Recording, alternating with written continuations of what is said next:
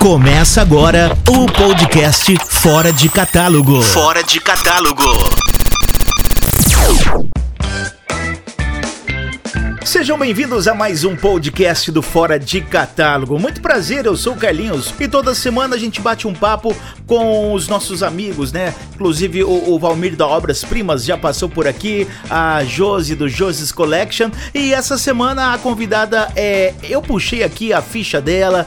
Caramba, ela trabalhou em muito lugar, hein? Em muito, inclusive na Latam Airlines. A aeromoça? É isso mesmo? Na Sci-Fi News Magazine, site Epipoca, uh, Digestivo Cultural, na NBO Editora, aliás, é, sempre lançou ótimos filmes essa distribuidora, né?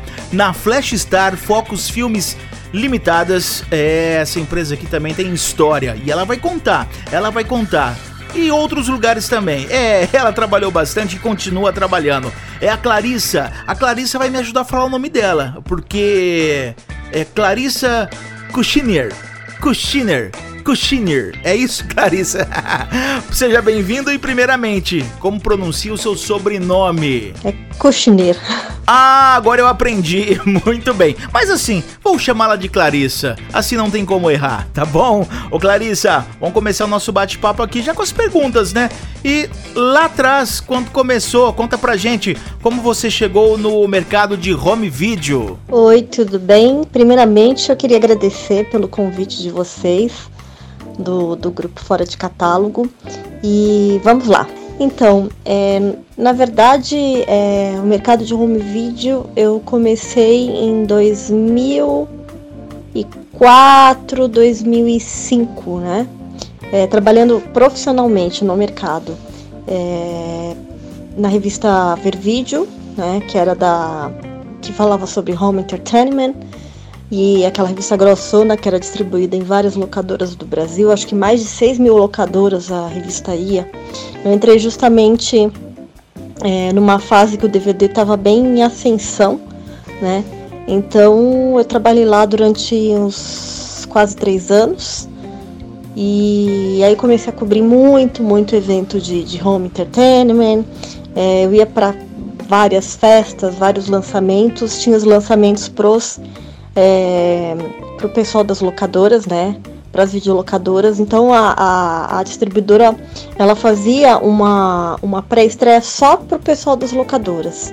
Eram assim eventos enormes, sessões com fechavam é, complexos de cinema, as festas de lançamentos dos, dos dos filmes também eram em lugares assim inusitados e diferentes, só que tinham a ver, alguma coisa a ver com, com o mercado de home entertainment.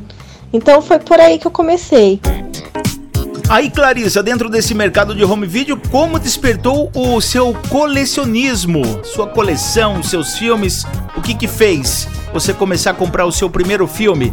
Ou no DVD, ou no Blu-ray, ou tinha o VHS também, né? Conta pra gente. Aí o, o, meu, o meu colecionismo, ele começou há muito, muito tempo atrás mesmo, né? E eu sou, na verdade, da época do VHS.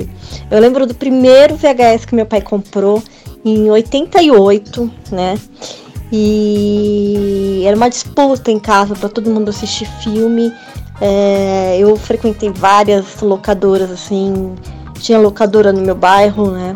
E era toda semana, e quando era feriado eram 10 filmes por final de semana.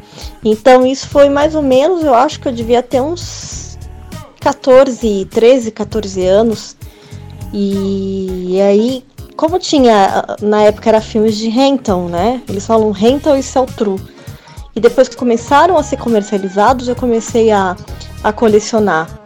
Então eu tinha uma coleção de VHS assim, bem, bem bacana, mas é, depois deu continuidade com, com o DVD, quando veio o DVD. E só que o que, que eu fiz com os meus VHS? Como eles estavam ali parados e eu quis, eu, eu doei os meus, os meus VHS para o videoclube de Campos do Jordão, um festival de cinema que eu vou, que eu, durante dois anos eu fui é, júri, é, foi em 2018, 2019, e eles têm um videoclube maravilhoso lá. que eles fazem várias sessões para as crianças, eles têm Super 8, Super 16 e tem o VHS. Então eu falei, eu acho que eu, esses VHS eles têm que é, ir para alguém que realmente vai aproveitar, né? Então eu peguei um dia, o ano passado, na verdade o ano retrasado, eu coloquei numa caixa bonitinha e, e eu falei, eu vou doar para eles. E eu doei, acho que foi um, um, assim, uma das coisas mais bacanas que eu poderia fazer para contribuir até com, com conhecimento ali das crianças. Muitas pessoas não têm acesso, né? Eles levam, eles fazem muitas sessões para as crianças de escolas públicas. E aí continuei com os meus DVDs, né? Foram anos 90, 90 ainda era VHS, né? Aí quando veio 2001, eu comecei a ter meus primeiros DVDs e até hoje eu tenho, né? É, coleciono e você assiste a hora que você quer, do jeito que você quer. Tenho tem muita coisa também, como eu fiz assessoria, eu tive acesso a esses filmes, né, mais fáceis. O legal é que o que, que eu fazia na época do VHS, na época da adolescência, né? Eu pegava e fazia muitas sessões de vídeo na minha casa.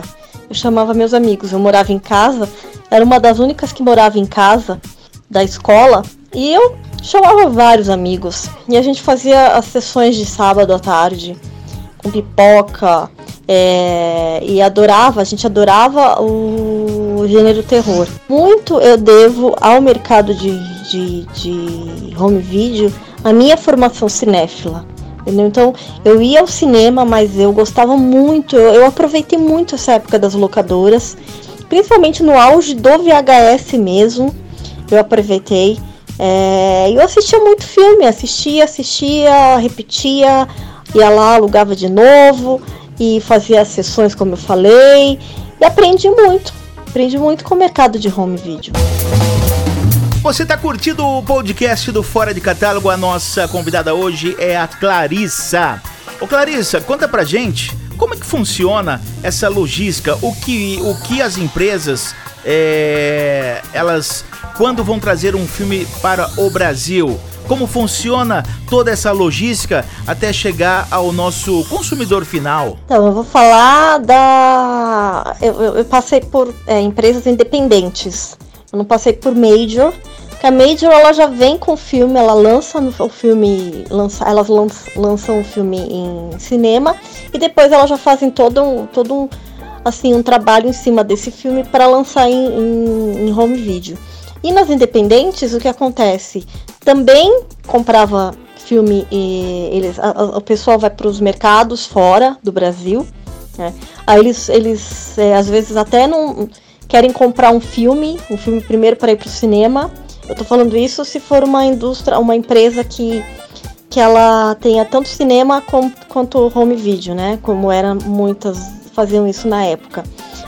Ou como a Flashstar, que é uma empresa de home video, iam compravam os filmes fora, aí eles trazem e aí começa todo o processo, né? De como vai distribuir isso, de, de como vai fazer para é, adaptar esse filme para o mercado brasileiro. Ah, que legal, Clarissa. Mas ainda dentro desse assunto, né? É, o processo de chegar até o Brasil, aí depois, como funciona o processo de materializar um filme na mídia física? Então, pro, pro mercado brasileiro, o que que acontece? É, tem que fazer é, autoração, tem que fazer, precisa, vai precisar legendar, vai precisar de dublagem, então tem todas essas etapas, né? Até conseguir chegar ao produto final. É bem trabalhoso, um pouco demorado. É importante, a gente já lançou uh, vários filmes que a gente ouvia os fãs, o que, que eles queriam desses produtos, porque muitos conhecem como os produtos são lá fora. Entendeu? Então isso é, era, era muito importante, muito importante. Um dos lançamentos que a gente ouviu bastante pessoas que conheciam foi o que foi pela Focus, foi o He-Man, que a gente acabou lançando com, a gente conseguiu é, foi, ele, ele só foi lançado dublado. A gente conseguiu algumas as dublagens originais do, do Herbert Richards que você compra, que você vai atrás dessas dublagens. E depois, é, acho que só um ou dois episódios teve que redublar. Às vezes acontece isso, mas é todo um processo, assim, até você conseguir chegar é, para replicar o filme para vender. E não é muito fácil, é, assim, você tem que chegar o mais próximo do que é o, o produto lá fora também, porque tem o fã. Clarissa, você que trabalhou na Flash Star, Focus Filmes, né? É uma empresa que fez história no mercado com edições fantásticas, resgatando grandes clássicos, né? Que, que a Flash Star, o projeto dos Blu-rays pararam, né? Me recordo que eles lançaram é, alguns títulos, aliás, clássicos de Arnold Schwarzenegger, Stallone, né? É, filmes clássicos dos anos 80, anos 90 e foi um grande sucesso, tanto que não encontra mais esses filmes. Por que, que parou o processo dos Blu-rays onde foi sucesso total? Pelo menos é, para as vendas parece que vendeu muito, tanto que hoje são esgotados. Então, eles acabaram chegando à conclusão, pelo menos quando eu estava lá ainda, que o, o Blu-ray não, não valia mais tanto a pena, porque o mercado já estava já tava difícil. O próprio mercado de DVD e aí eles acharam que, acho que venderam os produtos, né? Eles fazem, fizeram uma quantidade e como a empresa já estava é, não tinha mais as locadoras, porque o que segurava muito eram as locadoras também, a venda para as locadoras, o rental. Então, é, várias, vários produtos venderam e viram que não valia mais a pena mesmo continuar, porque o BD realmente acho que para colecionador ele pegou, as pessoas ainda continuam comprando, mas muitas empresas é, eu, eu acredito que pararam de fazer. Eu lembra, lembro de ouvir as empresas falando que era um pouquinho é, complicado porque o custo era mais alto. Além disso, uh, os clássicos em Blu-rays, a Fox também lançou grandes clássicos é, na linha de sessão desenhos animados, né? Os boxes em lata, inclusive, é, do He-Man, da She-Ra, é, e faltou até um volume 2 aí do, do, do da Shira, é, onde a coleção acabou ficando incompleta. Como foi esse processo desses desenhos que foi um grande estouro, um grande sucesso e a, a Focus é, trouxe para o Brasil? Foi uma delícia trabalhar com esses produtos, né? He-Man, She-Ra. É, muito antes da gente lançar, a gente já mandava os releases para imprensa e já queriam muita gente adquirir os produtos e ficavam enlouquecidos assim. É, e aí a gente fez até uma festa de lançamento do He-Man na Trash 80 aqui em São Paulo, que foi lindo demais, é, com a presença da Simoni. É, eu cheguei a conversar bastante com ela, eu nunca me esqueço assim. E porque o He-Man passava no, no, Balão Mágico, né? Ele, ele, ele foi lançado o desenho na época, é, na, na, década de 80, no Balão Mágico. Eu me lembro de assistir antes de ir pra escola o He-Man. Era o máximo. E, e, ver aquilo, depois de muitos anos, você relançar uma coisa que fez parte da sua infância, é, ainda com a ajuda de, de, de pessoas que realmente entendiam, é, que deram um suporte pra gente foi bom demais. É, o da Xirra, é, eu, eu, eu, não me recordo direito. A gente lançou o, a espada, a, o Segredo da Espada Mágica. Eu fiz também uma cabine para imprensa do filme no, no, cinema, no Belas Artes, em São Paulo. E aí é, teve primeira temporada. Eu não lembro se foi por problemas autorais também, de fora, porque às vezes é, é uma negociação de fora. Então fica complicado para a empresa conseguir trazer ou não conseguiu chegar a uma negociação. Mas é, é uma pena. E, e, tiveram outros também lançamentos, é, a Focus com aquelas latas lindas.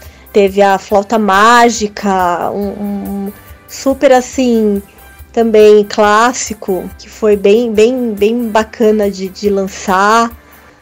Então é, é, tanta coisa, tanta coisa boa que. O, o, bacana é isso de você lançar esses, esses DVDs é você lidar com o fã. Você também tem um retorno desses fãs, que também não é fácil. Mas a gente tentava fazer o melhor possível. E ainda dentro da empresa, ou Clarissa, ou no seu trabalho até hoje, pelo mercado de home video, teve algum projeto que você acreditava e não saiu aqui no Brasil? Acho que do tempo que eu fiquei lá, não teve algum. Assim, todos os projetos que, que eles acreditavam, né? saíram e foi, foi muito bacana o processo. É muito bacana você lidar com fã. Esses clássicos, clássicos da MGM que foram lançados há, há pouco tempo, assim, que é uns 4 anos, 5 anos atrás. É, aí teve o He-Man, que fez. Esse foi o estouro, né? He-Man, She-Ra. É, aí teve Daniel Boone, teve os. os para quem gosta dos é, Giban, Jiraya, Jaspion, que foram um grande sucesso também da empresa. É, alguns filmes nacionais, como alguns filmes do Francisco Ramalho. É, Francisco Ramalho Júnior, que tem Cortiço, teve um box dele é, Bessame Mucho, Anuska. Depois a gente teve, tivemos os, os, filmes do Zé do Caixão também, aquelas, aquelas caixas diferentes, até a, caixa do caixão. Teve um box também, o box, o box normal. Aí nós tivemos uns clássicos de Hollywood, esses eu não sei se o pessoal conhece aqui, mas é com, com são na verdade um box lindo, né? é, Hollywood Collection com, com as biografias de, de vários artistas da época de ouro de Hollywood interessantíssimas. Tivemos as latas de guerra, aquelas latas sobre Primeira Guerra, Segunda Guerra, muito, muito bacanas. Os produtos eram, eram muito legais. Sempre o, o marketing sempre procurava agregar alguma coisa em cima desses produtos que tinham a ver pro, pro, pro fã, né? para atrair, para trazer e para vender. Então, é, foi super, super gostoso assim, de se trabalhar. Todos esses produtos era uma delícia. É, mandar release para imprensa, tentar colocar nos jornais, mandar os filmes para imprensa para conhecer. Então, é um trabalho muito gratificante. Você está curtindo o nosso podcast Fora de Catálogo. Hoje a nossa convidada Clarissa. O Clarissa, e atualmente como é, você vê esse mercado do home video, a volta da mídia física com muita força, apesar da pandemia nesse ano de 2020? Ah, é muito bacana. Eu vejo com muito, é muito positivo, assim. É, mas agora eu acho que é a hora das empresas que elas têm um catálogo muito grande, principalmente as majors, aproveitar esses títulos que elas têm, porque já são delas, e tentar é, voltar com esses títulos pro, pro, pro catálogo e tentar vender online. É, porque o cinema, o cinema agora a gente não sabe como que vão ficar as salas de cinema, quando que elas vão voltar. Então, estão acontecendo alguns sim drivings com filmes clássicos, então por que não pegar alguns filmes clássicos e relançar esses filmes clássicos? Tem muita coisa que se, que se esgotou no mercado. Eu acho que para as distribuidoras independentes pode ser que seja um pouco mais complicado, porque eles dependem de direitos autorais e muitos direitos, muitos, muitas dessas empresas já não têm os direitos desses filmes. Mas é torcer, de repente ir atrás e tentar fazer, porque tem colecionador aí, tem muita gente que, que, que é fã. E os próprios colecionadores é, tentarem é, falar com as empresas para ter um retorno maior. Eu acredito sim que o mercado não vai voltar a ser como ele era, na minha opinião, mas ele tem muito potencial ainda. E para a gente trabalhar para se trabalhar em cima disso. E justamente também porque eu falei por causa dos streamings, mas você não vai encontrar no streaming filmes que foram lançados em catálogos assim é, clássicos então, muitos filmes são raridade que só foram lançados em, em DVD, em BD e em VHS na época e que você pode ver a hora que você quer, do jeito que você quer. Então, eu eu, eu dou uma força para os colecionadores, para quem gosta, para tentar é, ir atrás disso, tentar conversar com as empresas porque, no fundo, no fundo, tudo é cíclico, né? É uma volta, uma volta desse mercado. Ah, muito bem, Clarissa. Que legal, hein? Um bate-papo aqui com a Clarissa, hoje no nosso podcast Fora de Catálogo. A gente quer agradecer a sua presença aqui nos nossos microfones. E você deixa aí as suas considerações finais. Super feliz de poder participar aqui do, desse podcast, porque é, isso resgatou o grupo resgatou uma coisa em mim que é foi minha formação cinéfila, que foi, que foi através do, do, do home video, é, foi através das locadoras, dos filmes, das compras dos filmes que eu sempre fiz durante toda a minha trajetória, assim, ou dos filmes que eu tive acesso, que eu pude trabalhar. Então, e, e é muito gostoso fazer parte de um grupo que não é um grupo assim, eu vou falar, um, eu, como, eu também tenho uma formação crítica como crítica de cinema, que eu adorava escrever nas revistas na parte de home video, que é uma das que eu mais gostava, era estar tá na revista, eu fiquei nove anos também é, na revista Preview, né, revista de cinema, e eu gostava de escrever na parte de home video. Então até as distribuidoras ou o próprio editor me, me davam algum, algum filme para eu ver, estava sendo lançado em home video uma das coisas que eu mais gostava de fazer, sempre gostei. E, e, e, aqui eu acho que tem uma troca, uma troca de experiências de pessoas que amam, amam filmes, amam colecionar, conhecem, conhecem profundamente e que esse grupo é, continue, se multiplique e eu estou aqui porque vocês precisarem, tá bom? Um abraço para todos vocês. Essa é a nossa aeromoça. Clarissa. Mandou muito bem, viu, Clarissa? Obrigado pela sua participação em mais uma edição do nosso podcast Fora de Catálogo. E semana que vem tem mais. Um abraço e um beijo a todos.